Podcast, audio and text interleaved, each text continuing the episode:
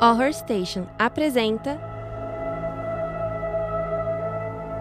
Querida Abby.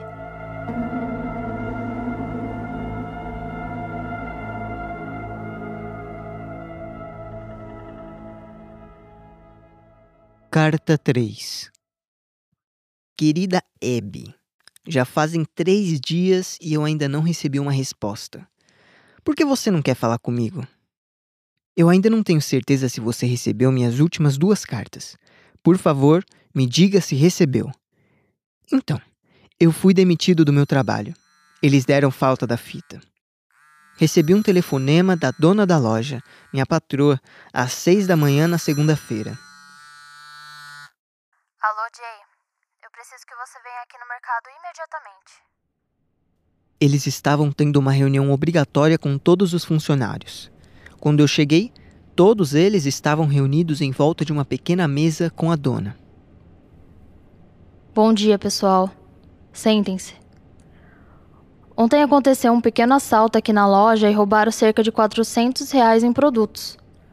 Tentamos ver nas câmeras de segurança, mas a fita que teria mostrado o culpado sumiu. E aí? Quem foi? A gente só vai sair dessa sala quando alguém confessar. Depois de alguns minutos, eu finalmente cedi. Contei-lhe tudo sobre como eu sentia que eu e você tínhamos algum tipo de conexão. Expliquei toda a história. Todos na sala me olhavam com os olhos arregalados. Depois que eu terminei de falar, me sentei em silêncio por alguns segundos. Jay, você tá demitido. Sai daqui. Agora. E não volta. Fiz o que me foi dito e saí de lá o mais rápido que pude. Aquela maldita idiota. Ela sempre me tratou como um lixo. Ela pegou no meu pé desde o dia em que entrei naquele trabalho. Eu juro que ela estava apenas esperando que eu fizesse algo para me despedir. E a única coisa que eu escorreguei, ela descobriu. Mas por que ela não entendia? Será que ela não consegue ver que somos feitos um para o outro? Qualquer pessoa racional teria entendido. Qualquer pessoa na minha situação teria feito o mesmo, não?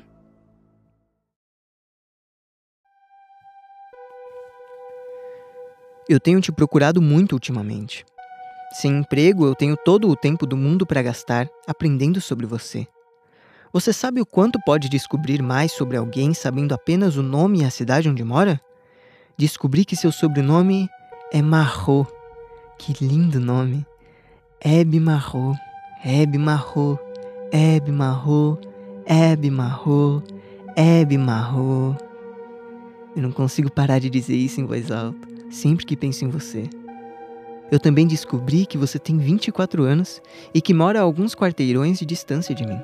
Eu dirigi até seu apartamento hoje. Parece muito bom, muito melhor do que onde eu moro. Pedi para te ver várias vezes, mas me disseram que você não estava. Eu me sentia cada vez mais desanimado, mas eu estava determinado a te ver novamente. Depois de algumas horas perguntando, eu decidi ficar no estacionamento por um tempo esperando você voltar. E depois de muitas horas de espera, você chegou.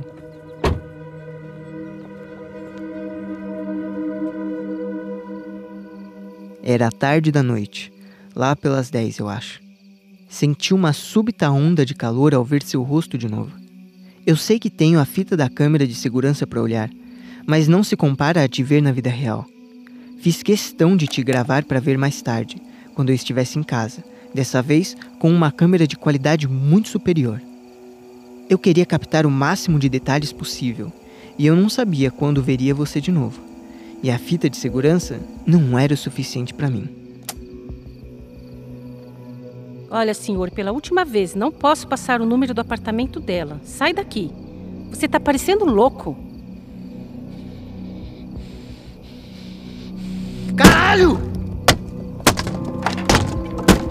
Porra!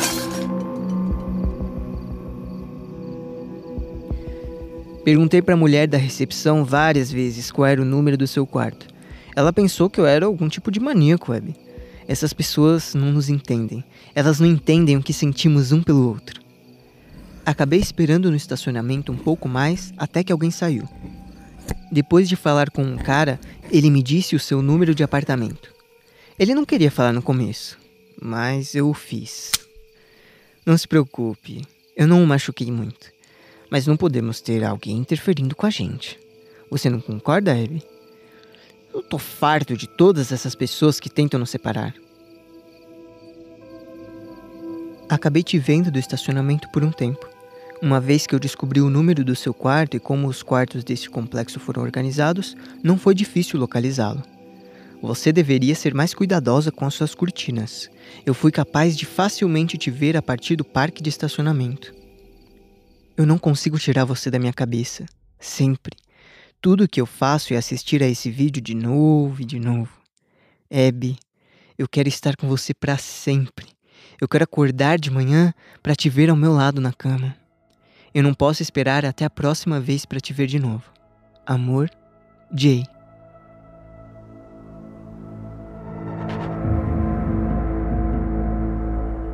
Escrito por Caio Mangione Smith. Protagonizado e adaptado por Ana Carolina Ono, Gabriel Felício. Com participação de Flávia Trindade, Malek Cristina.